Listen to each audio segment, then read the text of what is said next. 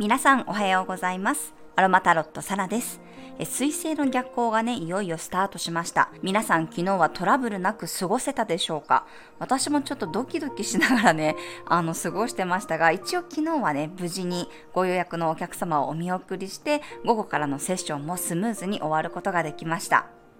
まあ、今回はちょっと年またぎのね、水星逆行になりますので、年末年始ね、あんまりこう予定を詰め込むっていうよりは、やっぱり何かこう、やり忘れたこととかね、やり残したことがあれば、どちらかというと、それを優先させたり、自分がしっかりね、休むとかね、片付けることに集中する、そんなね、流れなのかなと思います。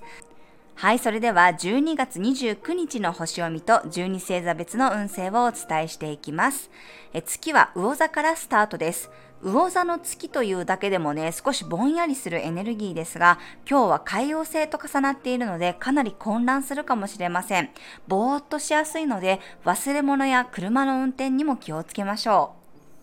ヤギ座に集まっている天体、太陽や水星とはね、トラインという調和の角度をとっていますが、ヤギ座力があんまり使えない雰囲気です。交通や通信の乱れ、予想外の出来事が起こりやすいかもしれません。午後15時22分から19時37分までは月のボイドタイムとなりますので、より感覚がふわふわしそうです。昨日に引き続き余裕を持って行動するように意識しましょう。魚座の対抗星座である乙女座のハーブ、マージョラムスイートで思考を整理したり、ペパーミントの香りが集中力をサポートしてくれます。はい、それでは12星座別の運勢をお伝えしていきます。おひずり座さん、あれこれまとまっていく日、夜になるにつれて覚醒していくでしょう。お牛座さん、いい未来がイメージできる日、ご縁が広がっていきそうです。双子座さん、正々堂々と正面突破できる日、目的を最優先にしましょう。蟹座さん、一歩先に進める日、急に視界が開けてくるかもしれません。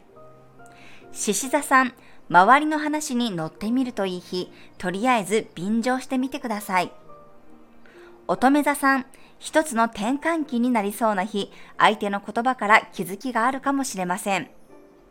天秤座さん、メンテナンスの日、周りにも自分にも優しさでケアしてあげましょう。サソリ座さん、楽しさ満載の日、華やかな場所やイベント、キラキラしたものが幸運を呼びます。